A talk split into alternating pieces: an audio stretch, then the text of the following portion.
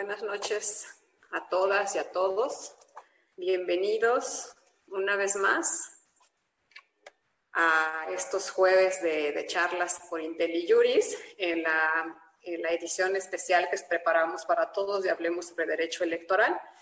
Hoy platicaremos sobre un tema pues, muy importante y además actualizado, el juicio en línea en la materia electoral y en términos generales abordaremos el tema del uso de las nuevas tecnologías como una herramienta en la ejecución de las funciones y de las facultades de las autoridades electorales.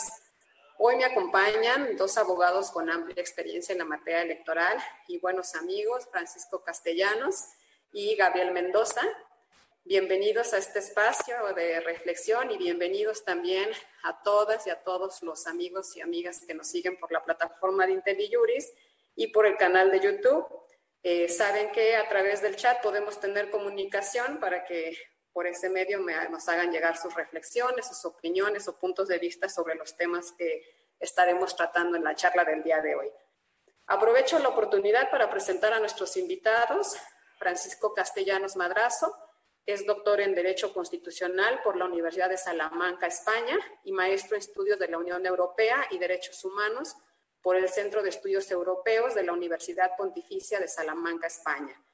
Ha combinado su vida profesional entre la investigación académica, la función jurisdiccional y la asesoría parlamentaria, tanto en la Suprema Corte de Justicia, en, el, en la Sala Superior del Tribunal Electoral y en el Senado de la República. Gabriel Mendoza es maestro en Derecho Procesal Constitucional por la Universidad Panamericana, licenciado en Derecho por el Instituto Tecnológico Autónomo de, México y cuenta también con estudios de maestría en Derecho Administrativo y de la Regulación en la misma institución. Tiene más de 25 años trabajando de manera interrumpida en el sector público y ha desempeñado varios cargos en las instituciones electorales del ámbito eh, nacional. En la sala superior fue secretario de Estudio y Cuentas, subsecretario general de Acuerdos, coordinador de Jurisprudencia y Estadística Judicial e integrante de la Visitaduría Judicial y en el Instituto Nacional Electoral actualmente es el director jurídico. Ambos invitados han impartido clases en instituciones de nivel superior y han participado en diversas publicaciones y conferencias relacionadas con la materia electoral. Como ya lo dije, este Francisco, Gabriel, un gusto estar el día de hoy con ustedes. Y previo a darles el uso de la, de la palabra a los, a los dos invitados del día de hoy, a formarles mi largo listado de preguntas que siempre este, acostumbro a hacer, quisiera poner un poquito en contexto el tema que, nos, que abordaremos el día de hoy. Me gustaría platicarles cuál fue la razón por la cual decidimos incluir este tema en los webinarios sobre el juicio en línea en materia electoral.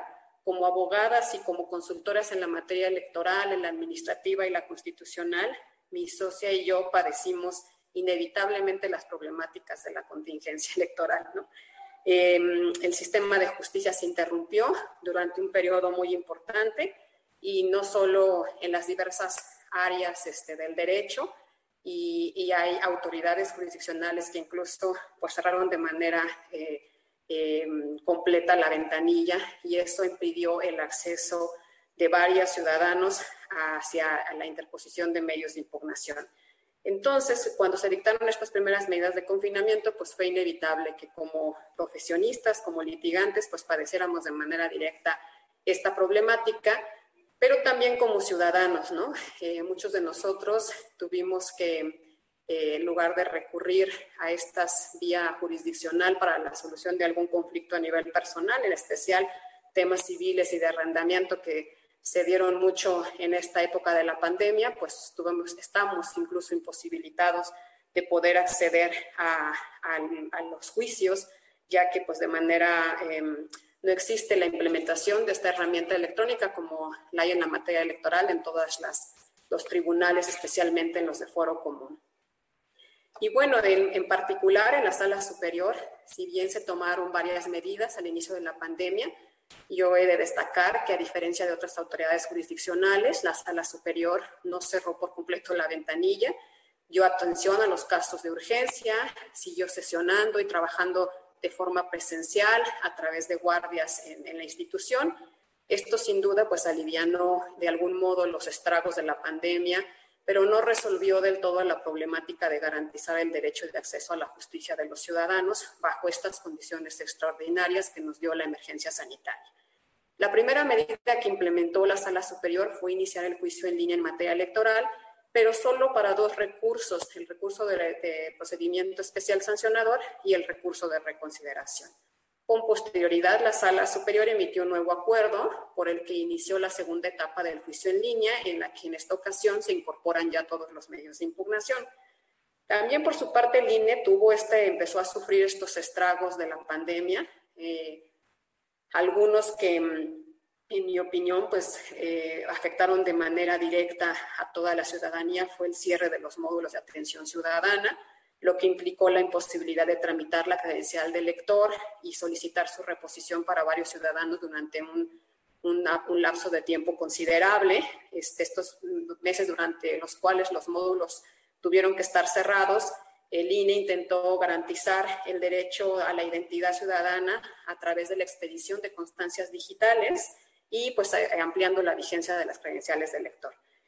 Estos son pues algunos ejemplos que cito solo como, como a manera de, para graficar un poco cuáles fueron pues los problemas que nos trajo esta situación de la emergencia sanitaria eh, en el plano electoral ¿no? y en una eh, afectación directa a los derechos políticos electorales de los ciudadanos y cómo las autoridades se vieron en la necesidad de implementar estas herramientas electrónicas para apoyarse y poder tomar una decisión y una solución a esto de manera inmediata.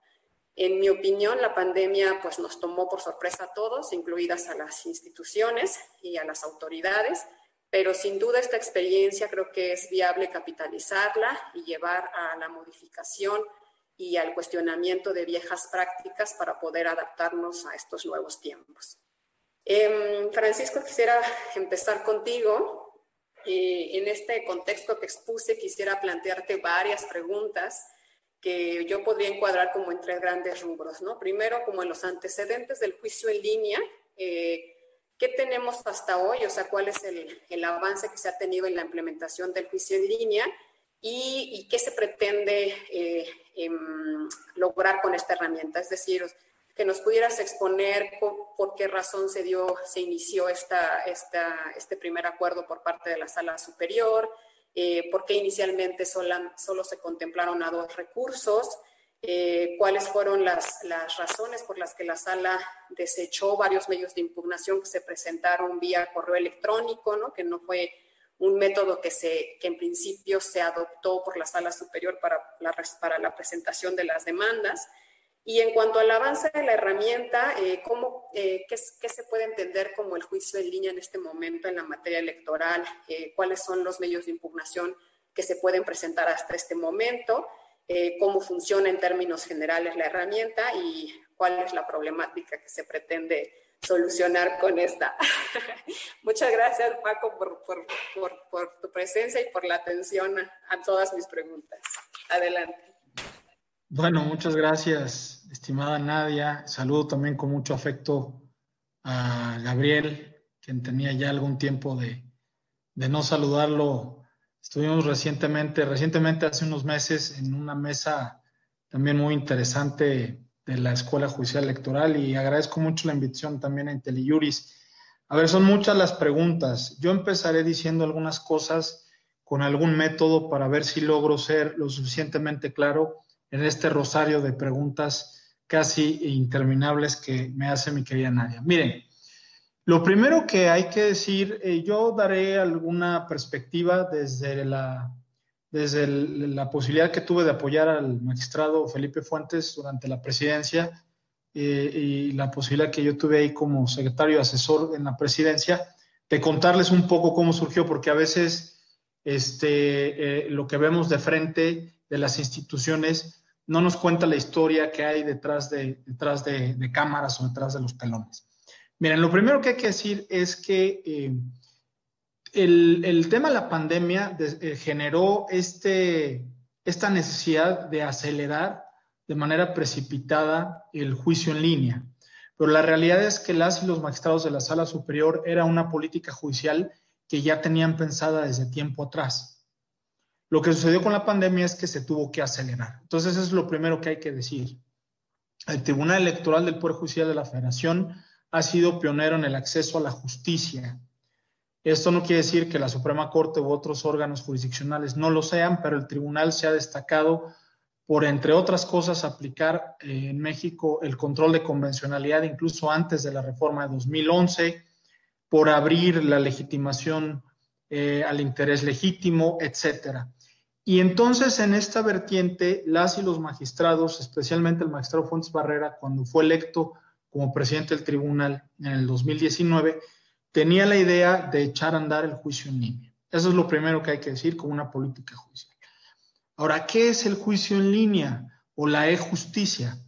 Bueno, se enmarca dentro del ámbito del derecho de acceso a la justicia, el artículo 17 constitucional, pero me parece que no hay que confundir el acceso a la justicia con las vías de acceso a la justicia.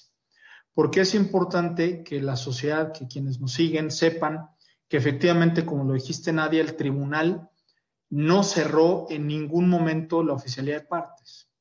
Y entonces eh, el juicio en línea que se instauró en este año fue una modalidad optativa, porque en todo momento las y los ciudadanos tuvieron la posibilidad de acudir a la vía ordinaria de acceso a la justicia. Esto me parece que es un segundo aspecto muy relevante. Ahora, ¿qué es el juicio en línea? Bueno, es esta modalidad a través del uso de las tecnologías de la información para acceder 24 horas al día, los 7 días de la semana y los 365 días al año, a la plataforma, al sistema informático del tribunal, a efecto de hacer valer los medios de impugnación para combatir actos, leyes o resoluciones en la materia. Y en ese sentido, tú me, haces una primera pregunta. Eh, ¿Por qué al inicio solamente se aceptaron algunos medios de impugnación. Bueno, yo aquí quiero circunscribir esto a que todos, todas y todos quienes nos siguen piensen algo. Eh, el acceso a la justicia a través de las tecnologías de la información supone algunos otros derechos en juego, como eh, eh, puede ser la seguridad jurídica, el derecho de audiencia, el debido proceso, la transparencia y la protección de datos personales. Entonces, como en ese momento no existía, como ahora lo hay, por ejemplo, con el INE, y no lo sigue habiendo con eh, OPLES o tribunales electorales de las entidades federativas, una comunicación segura para poder proteger todos estos aspectos, lo primero que hizo el tribunal fue echar mano del sistema que sirve precisamente para la comunicación interna entre las salas regionales y la sala superior, conocido como el CISGA. ¿Esto qué fue lo que permitió? Bueno, pues que la sala superior tuviera certeza de que las actuaciones procesales, las partes promoventes en cuanto a legitimación y personería, las pruebas ofrecidas, la autenticidad respecto a eh, los escritos, documentos, eh, la seguridad informática de que esa, precisamente esa información no fuera a tener fugas o se pudiera hacer un mal uso de ella, estuviera salvaguardada bajo un sistema respecto al cual la sala superior, el tribunal al completo, sí tenía pleno control y tramo de confianza y seguridad.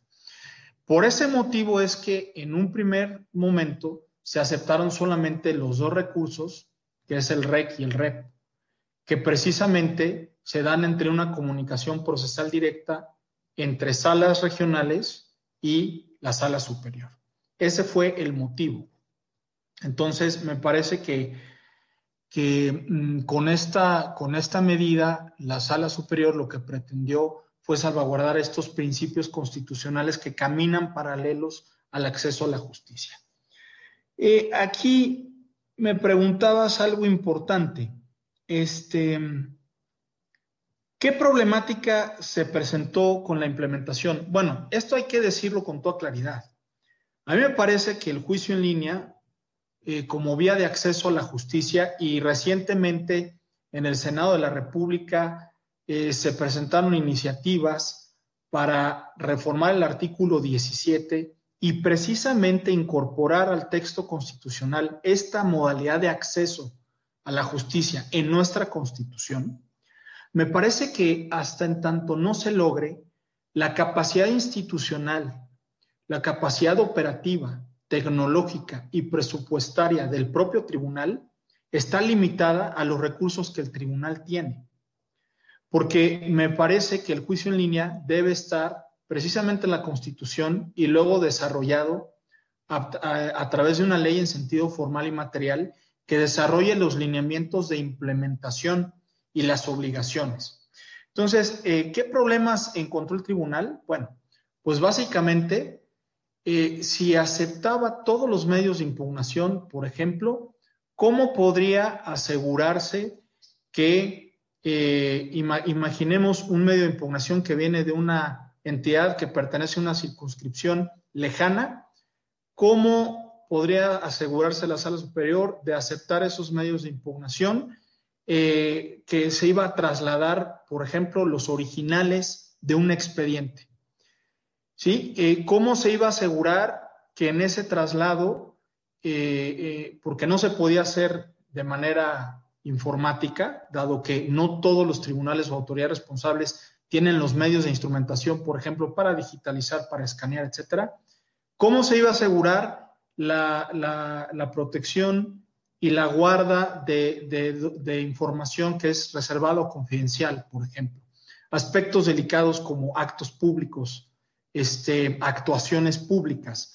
Porque se pensó en un primer momento, bueno, se puede mandar por correo, se puede mandar eh, por correo oficial o por alguna de las vías estas de, correo privado.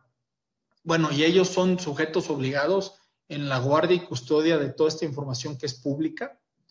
Eh, ¿qué, va a pasar si hay un extravío? Es decir, se empezó a enfrentar una serie de problemas prácticos que generaron eh, pues mucha, mucha prudencia. luego, otro tema, la realidad es que nos, nos, nos tomó esto sin que la mayoría de las autoridades, partes, partidos y litigantes tuvieran, por ejemplo, la FIREL, que es la llave a través de la cual se da certeza de que quien dice estar compareciendo a un medio de impugnación efectivamente tiene esa personalidad y por lo tanto tiene la capacidad jurídica para llevar a cabo actos procesales. Y ahí respondo un poco la pregunta que tú hacías, ¿por qué no se aceptó por correo electrónico? Porque la realidad es que me parece que protegiendo el debido proceso y la certeza también, pues un correo electrónico que no está ni registrado, que es de una cuenta personal, no daba la certidumbre y la certeza de que quien estuviera promoviendo algún medio de impugnación, ya quizá ni siquiera por derecho propio, sino en nombre o representación de un tercero, fuera quien realmente eh, se ostentaba ser. Se llegó al grado incluso, eh, y lo tuvimos ahí en la sala superior, de decir que algunos tribunales estaban recibiendo y estaban confirmando personería vía telefónica. Es decir, oiga, usted es el secretario general del partido fulanito tal. Sí, mire usted, yo soy el secretario general. Entonces es usted el que nos mandó por correo electrónico la demanda. Sí, sí, mire, sí soy yo.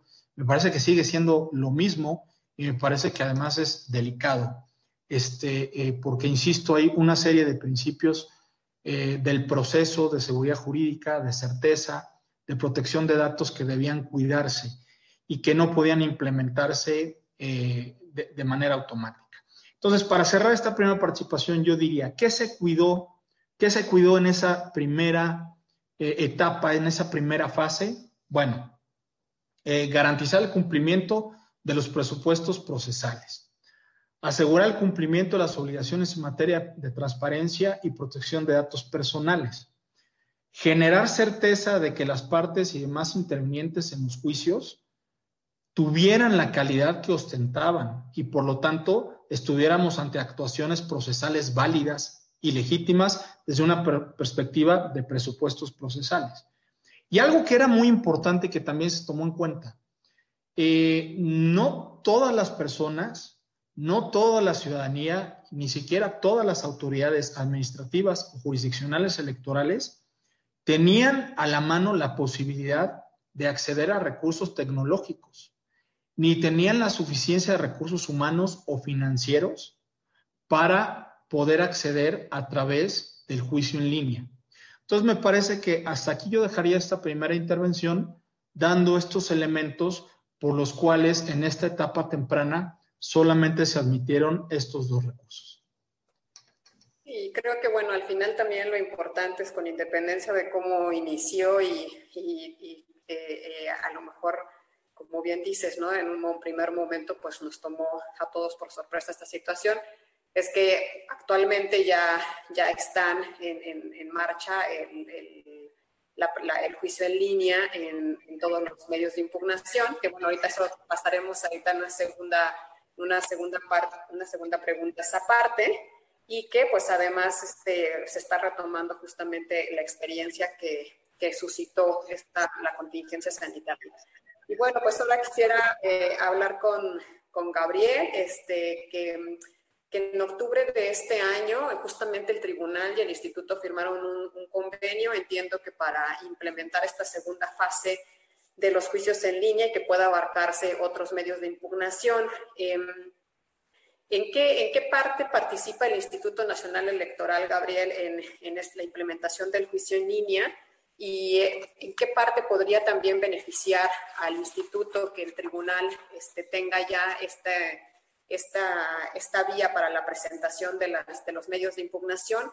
Y también me gustaría aprovechar que pues tú al ser el titular de la dirección jurídica y que te corresponde justamente la parte de atender todos los informes circunstanciados que tiene que emitir el instituto cuando es autoridad responsable ante los medios de impugnación y que además entiendo que en un porcentaje relevante eh, el INE es, es, este, es autoridad responsable en, los, en, la totalidad de los medios de impugnación que recibe eh, la sala superior. ¿Cómo se ve desde afuera esta innovación o esta, este primer ejercicio que realiza el Tribunal Electoral? Gracias. Eh, Nadia, pues buenas noches a todos quienes nos siguen. Este, bueno, aquí ya había saludado, por supuesto, al panel, Francisco, con quien es un gusto volver a coincidir. Nadia, por supuesto, Rosa María Cano, muchas gracias, e Inteliuris por la oportunidad de poder estar platicando aquí, pues en temas que la verdad, eh, pues el tiempo que tenemos nos va a ser muy corto porque esto da para mucho. Pero trataré de, ser concreto y polemizar un poquito en algunas cosas que dijo Francisco y atender las, las preguntas que me haces. Eh, porque, a ver, efectivamente, eh, la implementación del juicio en línea por algunos aspectos que ya señalaba Francisco y en razón de la heterogeneidad de las autoridades electorales que hay en el país, también se sujetó a la firma de convenios.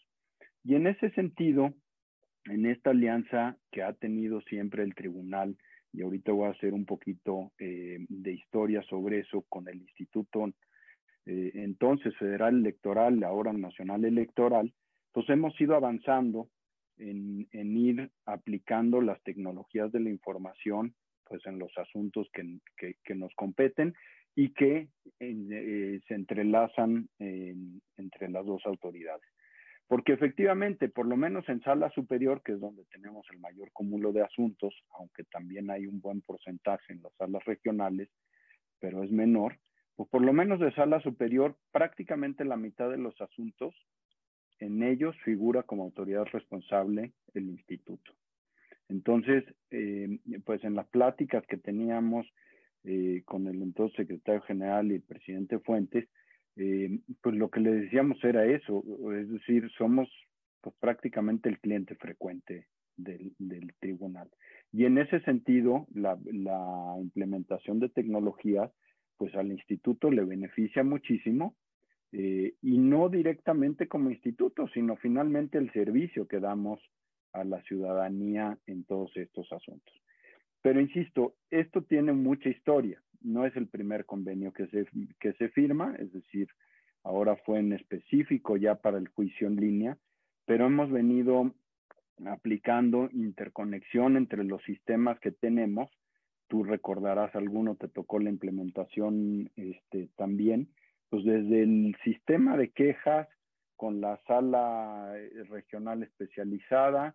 Desde el 2012, en los procesos electorales, hicimos una conexión del sistema que, al que hacía mención Francisco, el, Sistema de Información de la Secretaría General de Acuerdos, por sus siglas CISGA, eh, con el sistema que tenemos en, en, el instituto también para tener expedientes electrónicos de todos y cada uno de los medios de impugnación, de tal manera que con esa conexión segura de la que ya hablaba Francisco, nosotros en los juicios de inconformidad que tenían que ver con los procesos electorales, cada tres años hemos tenido esta conexión y hemos enviado la información de manera digital desde el primer momento para poder ir avanzando en el trabajo, pero con independencia de que se mandan los expedientes en físico en la forma tradicional. Y aquí quiero eh, hacer eh, una mención. Efectivamente, eh, pues a ver, ahora la pandemia nos tomó de sorpresa y vino a acelerar estos cambios, estos procesos que ya se habían venido implementando pues muy lentamente, con poco tiempo, pero que tiene que ver o con mucho tiempo, más bien dicho, pero que tiene que ver también con la legislación que, nos, que tenemos. Ahora hay iniciativas de, de, ponerlo en el artículo 17 de la Constitución. Yo no creo que merezca estar en la Constitución. Los mexicanos somos muy dados a, a sobreregular desde el ámbito constitucional. Hay, ya ejemplos de juicios en línea, pues juicio de amparo, el juicio este, en materia administrativa ante el Tribunal de, justicia administrativa en el ámbito federal ya tiene mucho tiempo implementándose, pero sí tenemos leyes procesales muy arcaicas, lo digo con toda honestidad. Nuestra ley general del sistema de medios de impugnación está basada pues, en el Código Civil, que es del siglo, de principios del siglo pasado, ¿no? Y entonces seguimos cargando con muchas eh, cuestiones procesales que nos atan y que nos generan estas problemáticas a las que hace referencia Francisco, de que al implementar esto, pues hay que hacernos cargo de ellas, ¿no? Eh, sin embargo, eh, pues no es hasta el 2007, si la memoria no me falla, que en la ley de medios se introduce el primer viso de tecnología más allá del fax, que estaba previsto como notificación este, forma de notificación, pero ya se prevé el correo electrónico, ¿no? Como forma de notificación. Gran avance. Este, a partir de ahí firmamos un convenio eh, con el instituto. Todavía yo estaba del lado del tribunal, este, nos tocó ahí trabajarlo con Rosa María Cano, precisamente, para poder ampliar un poco esta comunicación y que no solo las, las notificaciones del tribunal hacia el instituto fueran por correo electrónico, sino que también las autoridades pudiéramos dar aviso de este, enviar información sobre requerimientos en cuentas de correo electrónico creadas al efecto.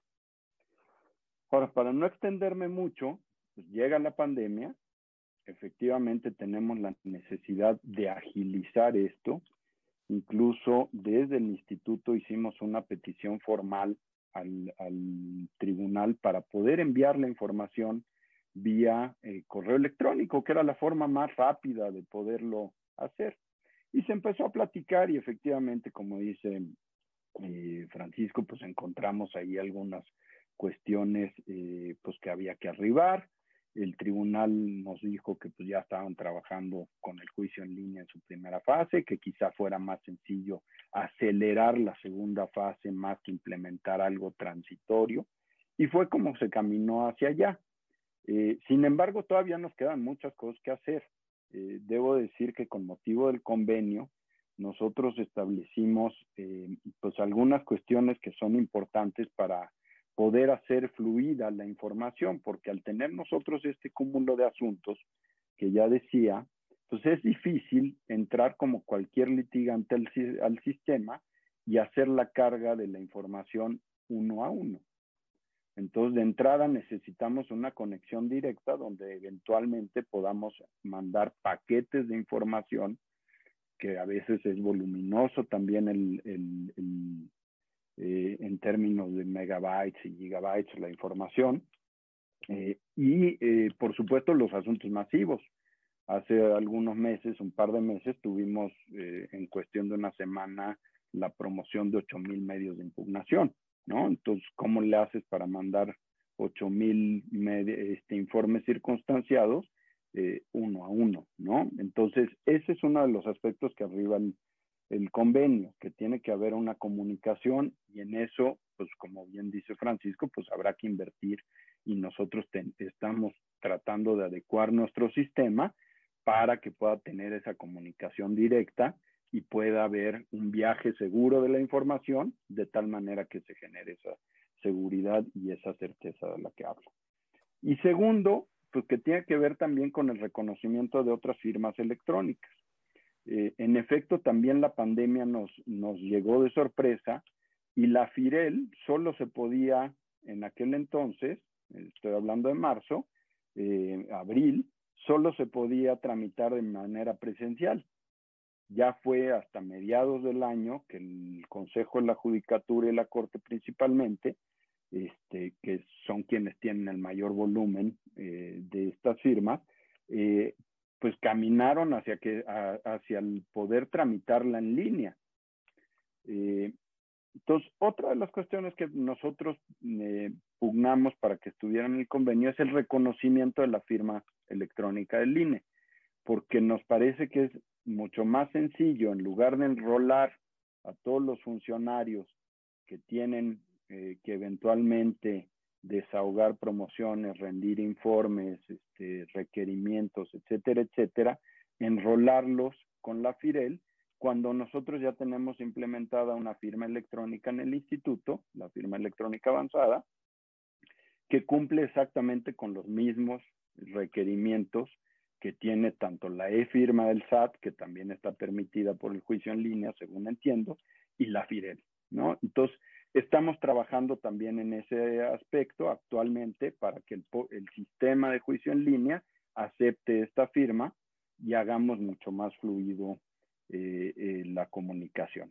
Entonces, a lo que voy y con esto eh, termino un poco, es, creo que efectivamente hemos logrado avanzar rápido, pero tenemos todavía retos y algunas cuestiones que tenemos que resolver para que esto empiece a funcionar de manera eh, pues mucho más segura, más fluida. Ahora, ¿cómo puede abonar también el instituto, me parece, y con esto cierro esta primera intervención? Pues en el sentido de que la comunicación la está haciendo una autoridad. Me parece que una de las virtudes que tiene el juicio en línea y el acuerdo que lo prevé por parte del tribunal que está previsto en el convenio, es que cuando los medios de impugnación son presentados por la vía tradicional, nosotros como autoridad podemos encauzarlo al sistema. De tal manera que, por ejemplo, nosotros podemos digitalizar la demanda con la fe pública que está investidos, de, que, de la que están investidos algunos funcionarios del instituto, la oficial electoral, por ejemplo, el secretario ejecutivo, este, se puede certificar que efectivamente ese documento es copia fiel, que tiene firma autógrafa, que tiene los elementos y enviar toda la información. Porque además tenemos una gran ventaja en la materia electoral. La gran mayoría de las eh, constancias que obran los expedientes son documentales. Y la gran mayoría son documentales que provienen de autoridades. Entonces, ahí también, y dejo la, un poquito en la mesa la, la, provocación, pues también podemos tener eh, un problema menos en, tema probatorio, que es otro de los aspectos que hay que ver, ¿no? Claro, tenemos eh, casos de impugnaciones que han presentado como prueba bicicletas, bueno, hasta semovientes, ¿no? Este, ustedes recordarán algún caso en el que llegaron este, eh, gallinas, ya no me acuerdo qué, qué, tipo de, de semovientes al tribunal, pues evidentemente eso no va a entrar por juicio en línea, pero esas son realmente excepcionales, ¿no? Entonces, creo que en ese sentido sí se puede avanzar mucho, falta, pero como dice Francisco, también es producto de que la pandemia nos, nos llegó por sorpresa, ¿no? Sí, gracias Gabriel. Justo ahorita todo lo, lo que comentaban ambos, ¿no?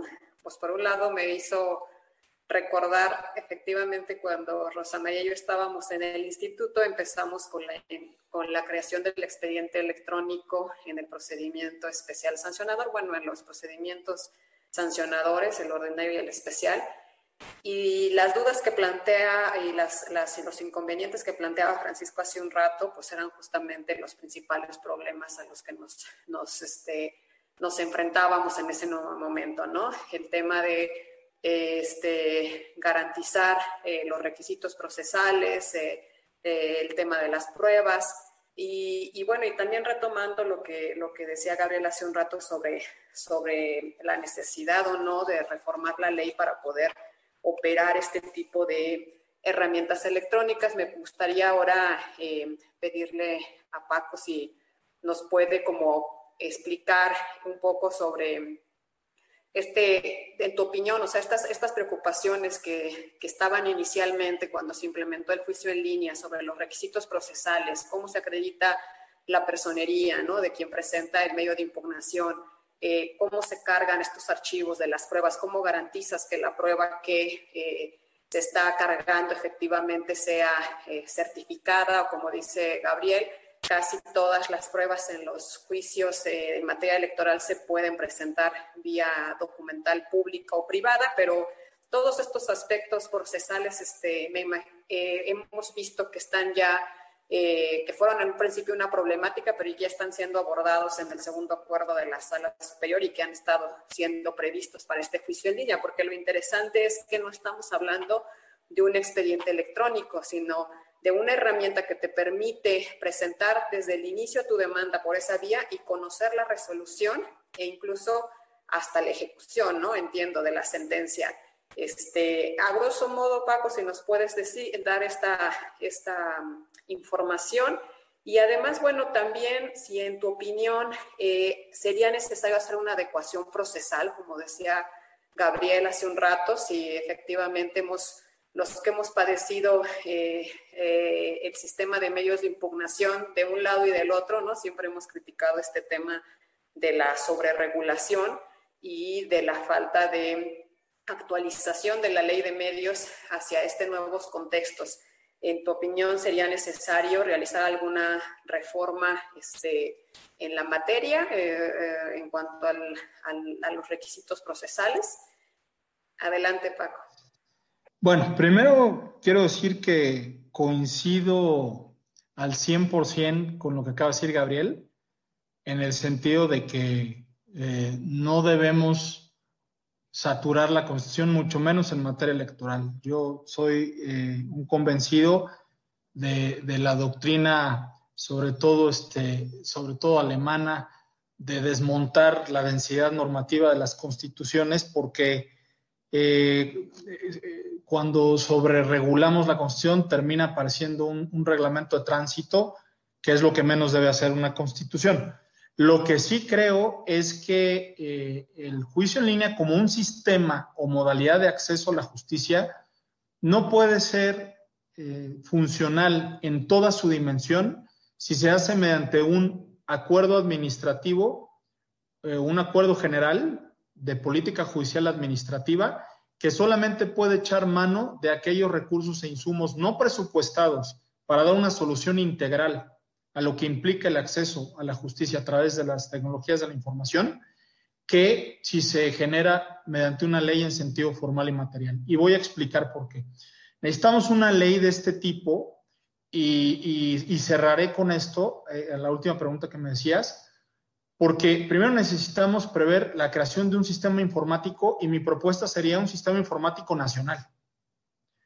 O sea, para, desde mi perspectiva, lo funcional sería que en la ley, la ley general del sistema de medios de impugnación, que bueno, ya es otra historia que nosotros hemos sostenido, que no es una ley general, porque, porque solamente regula a los medios de impugnación ante el Tribunal Electoral del Poder Judicial de la Federación y no aplica para el resto de tribunales Pero me parece que al menos ahí sí podríamos incardinar eh, la creación de un sistema nacional, que me parece que sería lo más eficiente, que se pudiera ir implementando paulatinamente como se hizo con el nuevo modelo penal acusatorio, en donde se establecieron fases para determinadas entidades federativas, a fin de ir dando la posibilidad de allegarse de recursos humanos, tecnológicos, financieros suficientes para cumplir con estas obligaciones. Entonces, me parece que esto sería lo primero que tendríamos que hacer. Luego, en esa ley tendrían que garantizarse el cumplimiento de todos los presupuestos procesales, ¿sí? Las obligaciones de los órganos judiciales competentes, los derechos de las partes, las vías y los objetos procesales. Y dentro de ellos, desde luego, el debido proceso que implica las pruebas, el manejo de las pruebas, la carga de las pruebas al sistema, etcétera. ¿Qué más tendría que hacerse ahí? Desde luego, generar la certeza en las partes y en los intervinientes, como lo decía Gabriel y como lo decías tú ahorita, Nadia, de que el juicio en línea efectivamente permita demandar. Luego, que la parte demandada sea emplazada para que pueda dar respuesta a la demanda. Luego, ofrecer pruebas con reglas homogéneas y claras. ¿Sí? ¿Qué tipos de pruebas? ¿Cuáles se deben subir? ¿Cuáles se pueden cargar? ¿Cuáles no? ¿Cuáles se pueden certificar? ¿Cuáles deberán tenerse en resguardo la autoridad y en caso de ser requeridas por el tribunal poderse enviar? ¿De qué manera se enviarían en caso de ser indispensables? ¿Sí? Este, también que se dé certeza la posibilidad de expresar alegatos, de recibir una sentencia que dirima y de su ejecución, pero todo a través de un sistema y muy importante en condiciones de igualdad.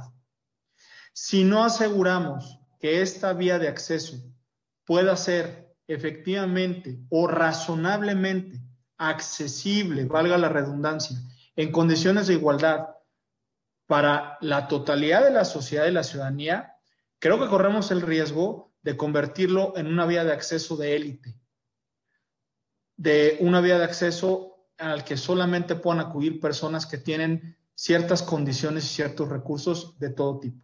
Entonces, por eso a mí me parece que sí debiera ir en una ley. Coincido absolutamente con Gabriel Mendoza cuando dice que nuestra ley, eh, y, él, y él este, fue muy generoso al compararlo con el código, los códigos procesales civiles. Yo diría que esto está ya, nuestra ley de medios es casi casi el digesto del Corpus Juris Civile de Justiniano. Eh, realmente es una, es una ley eh, de 1996 y que salvo dos o tres inserciones que se han hecho eh, en 2014, las últimas, realmente la ley de medios está completamente rebasada. Entonces, a mí me parece que la ley de medios debiera ser remozada en su totalidad, hacerla una auténtica ley general para meter ahí en la panza a todas las autoridades electorales e, desde luego, desde luego, como pasa con las leyes generales, haciendo una distribución de las competencias que corresponden a cada una de las autoridades administrativas y jurisdiccionales electorales del país. Ahondando en lo que tú señalabas, mi estimada Nadia, que efectivamente en la actualidad ya se pueden recibir todos los medios de impugnación a través del el juicio en línea. Con el INE hay una situación especial por el convenio que se firmó. Estoy seguro que esto será todavía trabajo de construcción. No podemos hablar de que esta es una este, causa finita, sino que es una ópera aperta o abierta. Me parece que, aquí ya hay muchos, muchas, muchos avances procesales. El problema que yo veo todavía eh, de cara hacia el fortalecimiento de esta modalidad de acceso es con los tribunales locales y con los OPLE, porque me parece que ahí es donde, eh, al no existir todavía esta posibilidad de tener clara la certeza, el debido proceso y lo que ya dije, eh, va a generar una serie de situaciones problemáticas para el acceso a la justicia a través de esa vía. Eh, ¿Qué pruebas se pueden presentar? Paso a esto más específico y concreto.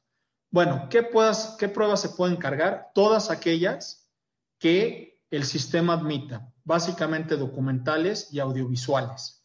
Eh, esas son las que básicamente no hay ningún problema.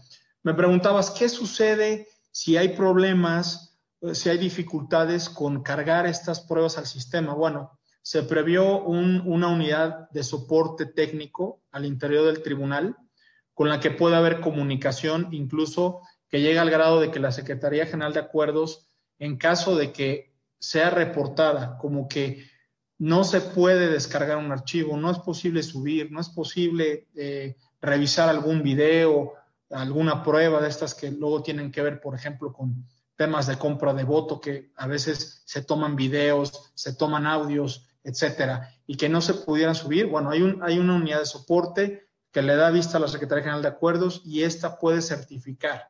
Y siempre y cuando sea un error de sistema, desde luego, no se puede generar una afectación procesal a la parte o a las partes oferentes de los medios de convicción, sino que en todo caso se tendrá que hacer una certificación y, y procurar, en la medida de lo posible, la forma de allegarse de esos elementos de prueba. Incluso eh, para mejor proveer, solicitando a la autoridad que lo remita de alguna manera si es que finalmente estos medios de prueba no pudieran, no pudieran ser cargados en los sistemas. Me parece que ahí sí el tribunal ha sido cuidadoso en no afectar a que las fallas o deficiencias en el sistema afecten el derecho y la garantía de acceso a la justicia.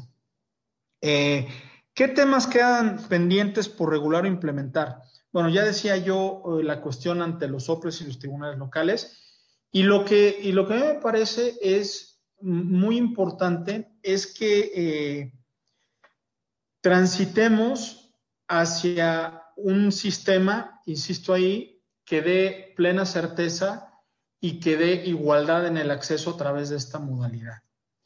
Y me parece que es bien importante entender que en nuestro mosaico nacional eh, no es lo mismo una elección por sistemas normativos internos en un ayuntamiento en Oaxaca que una elección del ayuntamiento de Guadalupe o de San Pedro Garza en Nuevo León. Me parece que lo que debe hacer es generar una implementación que va a tardar tiempo, que debe ser paulatina, para permitir que este acceso sea universal en la medida de lo posible, aunque esto tenga que irse haciendo de manera gradual. Y hasta aquí dejaría yo esta participación. Gracias, Paco. Y bueno, yo quería aquí, como retomando las preguntas que nos están haciendo en el chat, em, fíjense, nos están preguntando que qué pasa si se cae el sistema, se puede hablar de protección y continuidad del proceso, y hay otras sobre la secrecía del voto, o sea, la, los participantes están hablando también del uso de las herramientas electrónicas dentro de, la, de los procesos electorales, ¿no? Y creo que ahí, aprovechando que tenemos aquí a Gabriel, este, podemos aprovechar las preguntas también para, para formular que mm, pues el Instituto Nacional Electoral, como bien decías también en tu participación, no es novedad el uso de las herramientas electrónicas para muchas de sus facultades, ¿no? Entre esas eh, el sistema de fiscalización, ya hablamos del sistema en, los procedimientos este, sancionadores, en el tema del registro federal de electores. Y últimamente, pues incluso en las elecciones de Coahuila e Hidalgo también se utilizaron ciertas herramientas. Atendiendo estas preguntas de Gabriel, eh, ¿qué nos podrías decir sobre esta experiencia que tiene el instituto eh, en, el uso de, las, de la tecnología en sus funciones? Este, cómo se garantiza, por ejemplo, la secrecía del voto. Me imagino que se refieren al, tema de las, del uso de las urnas electrónicas que hubo recientemente en las elecciones locales. Y están hablando también aquí de, cómo se garantiza el proceso electoral, aun cuando me imagino que se estuviera usando una herramienta electrónica, ¿no? Este, que se llegue a caer el sistema, cómo se hacen en estas herramientas que ustedes han usado últimamente. Gracias. Eh, sí, veía incluso aquí em, ya algunas preguntas y empiezo por coincidir con, con, Francisco en que el ideal es que esté en la legislación, sin duda, ¿no? Y que prevea todos estos aspectos que ya señalaba Francisco. Y en el tema de la implementación de las tecnologías, en los procesos electorales y particularmente en lo que tiene que ver con la votación, pues nos pasa un poco lo mismo. O sea, lo ideal es que la, que, la legislación lo previera y que previera todas las seguridades que tenemos que tener en cuenta para respetar todos los principios que rigen la elección y que rigen el voto. Entre ellos, como dice Juan Martín, eh, eh, pues que el voto por definición es personal, yo agregaría que es secreto y que es directo, ¿no? Pero ante la falta de esa legislación de la que nos tenemos que hacer cargo, por ejemplo, volvemos a la ley de medios de impugnación, que coincido en que no, no es general, este, pues es una ley que no ha tenido prácticamente modificaciones y que ello ha, ha, provocado que muchas cosas caigan en desuso vía la jurisprudencia. Lo digo con todo respeto, porque el tribunal, en aras de garantizar el acceso a la justicia, ha tenido que ir modulando lo que la ley no ha previsto con la, con la actualidad, ¿no? La llamada interpretación funcional, que es, no es otra cosa, sino que traer las normas o los textos normativos viejos a la realidad actual, ¿no? Entonces pasa lo mismo y aunque nos vamos a salir un poquito del tema, pero para contestar las inquietudes de quienes nos siguen y aquí de Juan Martín, que, nos manda unas provocadoras este, preguntas. Eh, pues e, efectivamente, eh, nosotros en Coahuila Hidalgo ya implementamos eh, la votación electrónica con urnas que también ya han sido probadas en procesos electorales anteriores en el ámbito local y en ese sentido utilizamos la urna en Coahuila, que, que, ya había implementado el Instituto Electoral de Coahuila, y en Hidalgo implementamos la que había implementado en algunos procesos el, OPLE de Jalisco, ¿no? Eh, porque ya había habido algunos avances en lo local. Desafortunadamente, en 2014, al nacionalizarse eh, el sistema electoral, retrasó, digamos, algunos avances tecnológicos que ya había habido en el ámbito local.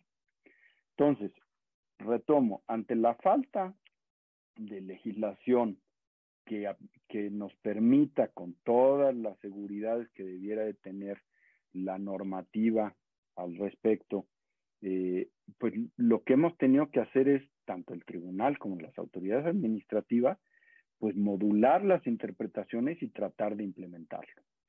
Entonces nosotros quisimos hacer este ejercicio como una especie de prueba piloto, es decir, muy reducido algunas casillas seleccionadas específicamente también, pues para no tener problemas de, comunicación o de electricidad, este, eh, para tener distintos tipos de electorado y ver cuál es la percepción que tiene el electorado también ante el uso de la tecnología. Porque finalmente todo esto pues, vuelve a caer en el marco normativo que también es muy extenso y muy detallada nuestra ley electoral de cómo debe de ser y todos los pasos que tenemos que tener. Y en síntesis, pues, pues no es otra cosa más que en lugar de tener la, la boleta en papel, es tenerla en una pantalla. Y entonces el cambio del procedimiento es es muy menor.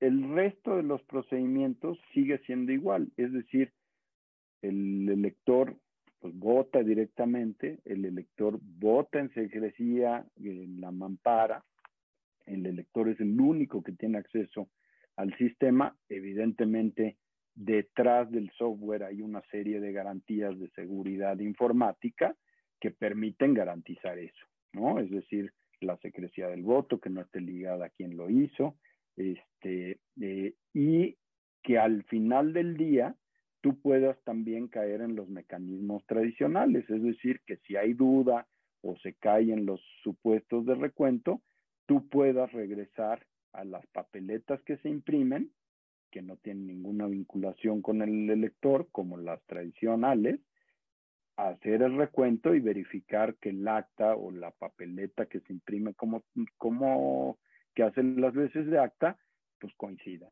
¿no? Entonces, pues efectivamente tanto en el juicio en línea como en estos mecanismos hemos tenido que ir avanzando de esta manera, este, modulando la interpretación de la norma con pasos muy sobre eh, piso firme, pues precisamente para poder seguir respetando todas esas seguridades, esos principios y esos valores que tienen que estar tutelados por las autoridades.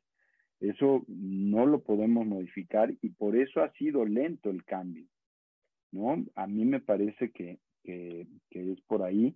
Eh, y eh, bueno, veía aquí un último comentario y con esto eh, cierro.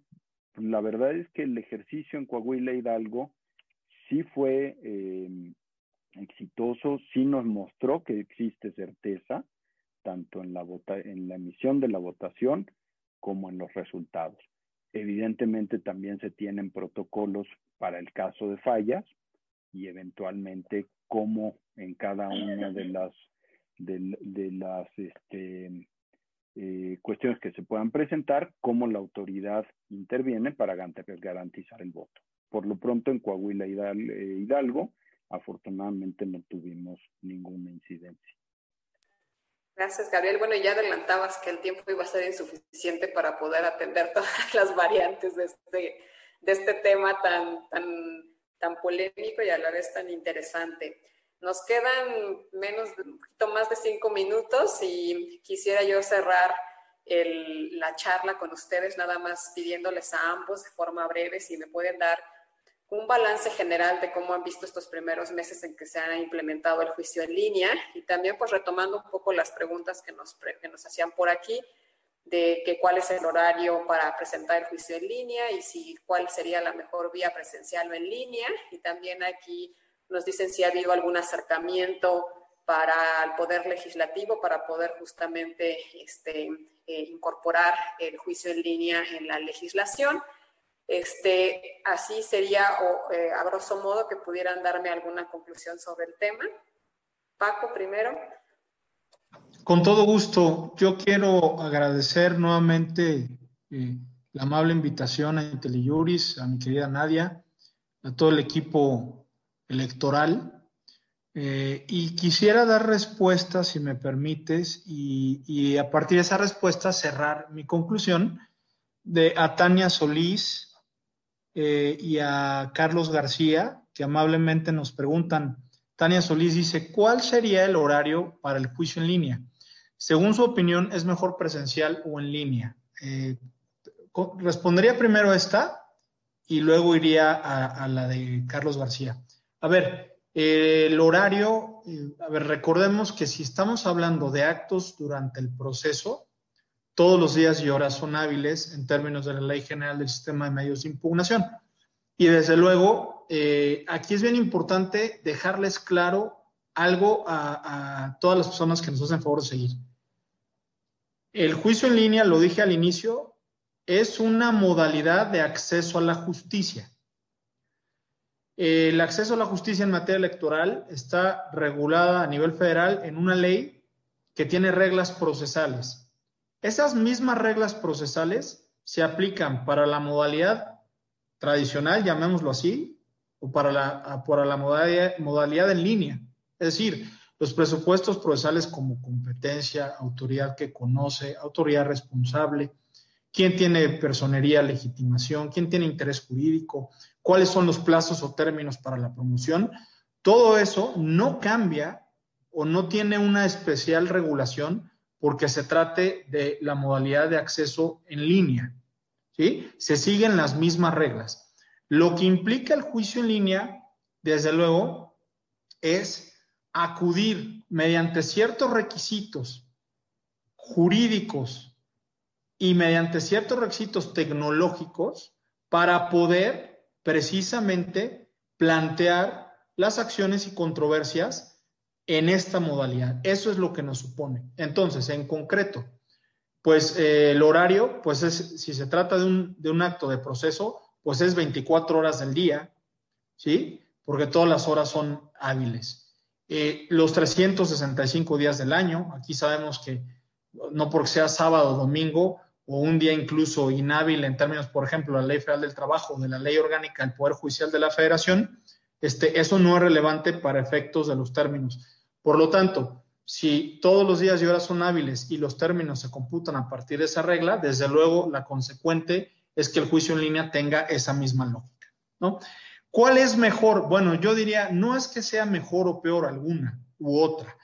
Yo lo que creo es que la vía tradicional puede ser relativamente más sencilla y además más explorada y dominada, pero el problema es que en época de pandemia y sobre todo ahora que están repuntando los contagios, sí que pone en riesgo la salud y, quizás hasta la vida, ojalá que no, de, los justiciables, de las personas que acuden, de incluso las propias autoridades. Entonces, en esta materia, en este momento delicado de coyuntura, pues pareciera que es un instrumento idóneo para poder salvaguardar la integridad y la vida de las personas, ¿no? Y, la salud, la integridad en cuanto a salud me refiero. Eh, y, creo que no se trata de mejor o peor. Quizá el tema es que hacerlo en línea implica satisfacer justamente esos requisitos tecnológicos y esos requisitos legales extras que no son necesarios en la vía ordinaria, como tener una firma electrónica reconocida, este, cómo pues contar este, con, un sistema este, informático a través de un acceso a Internet que permita cargar documentos, que permita cargar quizá otro tipo de pruebas. O sea, ahí sí requerimos otro tipo de insumos que en la vía ordinaria no. Pues en la vía ordinaria tengo mi acto, voy a la fotocopiadora, le saco las copias imprimo, firmo y voy y presento mi escrito. Y prácticamente ahí termina. Y para la autoridad, pues es igual, contestar la demanda, rendir el informe y mandarlo. Pero la parte del juicio en línea implica eh, básicamente el tener los insumos para el acceso a través de las tecnologías de la información y las, las garantías jurídicas que den certeza y debido proceso a las partes. Eh, y, la, la otra pregunta de Carlos García que señalaba, ¿hay alguna acción que se esté llevando a cabo eh, los actores en la materia electoral para acercarse al Poder Legislativo? Bueno, en realidad es que este tema, hasta donde yo sé, no se incluyó en la agenda de reformas al Poder Judicial de la Federación. Eh, la agenda de reformas al Poder Judicial se centró en algunos aspectos de la Suprema Corte, en el tema de un nuevo modelo de precedente judicial, que sustituye al, modelo de jurisprudencia, etcétera. Pero hasta donde yo entiendo, la parte del juicio en línea, al menos en materia electoral, no fue objeto de la reforma al, al, Poder Judicial de la Federación. Me parece que estamos en un buen momento para los años que vienen, para que desde el tribunal se impulse un acercamiento desde luego, conducto del Consejo de la Judicatura por la relación que tiene, sobre todo de administración, este, el, Consejo de la Judicatura y desde luego con la Suprema Corte, para que de manera eh, homogénea y armonizada con todos los esfuerzos que también está haciendo el Consejo de la Judicatura y la Corte, el tribunal pudiera llevar su propia propuesta para que ésta sea considerada por los órganos legislativos a efecto de que de verdad se realice un estudio exhaustivo y serio y que permita ver cuál es la mejor, la mejor este, manera de implementar este juicio en línea.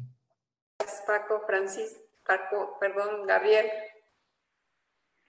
Gracias y viendo que ya tenemos el, el tiempo encima, pues yo realmente, además de nuevamente agradecer, cerraría con esto último que preguntas. A ver, ¿cuál es el balance? Me parece que nos falta bastante, que eh, sin duda uno de los riesgos que, tenemos que abatir es que efectivamente no sea una herramienta de élite, ¿no? Y que pueda ser transversalizada hacia todos los justiciables.